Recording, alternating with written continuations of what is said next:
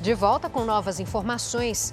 Brasileira presa com cocaína na Indonésia escapa da pena de morte. Peritos da Polícia Federal apontam que joias dadas ao ex-presidente Bolsonaro valem 5 milhões de reais. É agora, no Jornal da Record.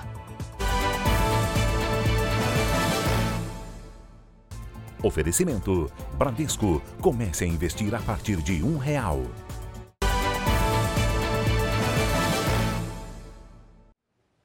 A brasileira presa na Indonésia desde janeiro ao desembarcar com 3 quilos de cocaína recebeu hoje uma pena de 11 anos de prisão. Ari Peixoto, boa tarde para você. Ainda assim, a defesa comemorou, né? Oi, Giovana, boa tarde a você, boa tarde a todos. A defesa ficou satisfeita, sim, porque casos semelhantes a esse na Indonésia costumam render pena de morte por fuzilamento. Manuela Vitória de Araújo, de 19 anos, foi flagrada com 3 quilos de cocaína na bagagem. Ela foi condenada a 11 anos de prisão e ao pagamento de uma multa no valor equivalente a 330 mil reais. Se essa multa não for paga, a pena será acrescida de mais dois anos. A defesa diz que a jovem foi enganada e usada como mula. Bom, Brasil e Indonésia não têm tratado de extradição. Por isso, Manuela vai cumprir a pena naquele país. Giovana. Obrigada pelas suas explicações, Ari. A perícia da Polícia Federal concluiu que as joias sauditas dadas ao ex-presidente Jair Bolsonaro valem 5 milhões de reais. Mara Mendes volta aqui com a gente. Como que os peritos chegaram a esse valor, Mara? Giovana, um agente da polícia foi pessoalmente à loja fabricante da joia na Suíça para avaliar o valor artístico das peças. O conjunto de luxo com colar, brincos e anel foi apreendido pela Receita Federal com integrante de uma comitiva do governo Bolsonaro em outubro de 2021.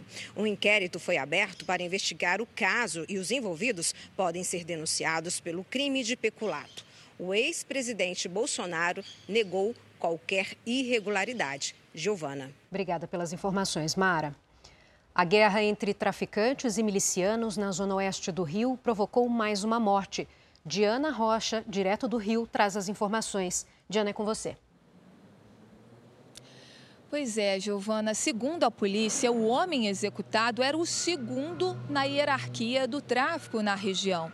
Nas redes sociais, Lucas Alves Cardoso postava imagens com fuzis. Para a polícia, ele foi o responsável pelas últimas invasões a territórios dominados por grupos rivais. E agora há pouco, mais um homem foi executado na porta de um condomínio no Recreio dos Bandeirantes, também na zona oeste da cidade. A polícia apura o crime, Giovana. Obrigada pelas atualizações também, Diana. O governo da Ucrânia acusa a Rússia de bombardear cidades inundadas pela destruição da represa de Nova Kakovka.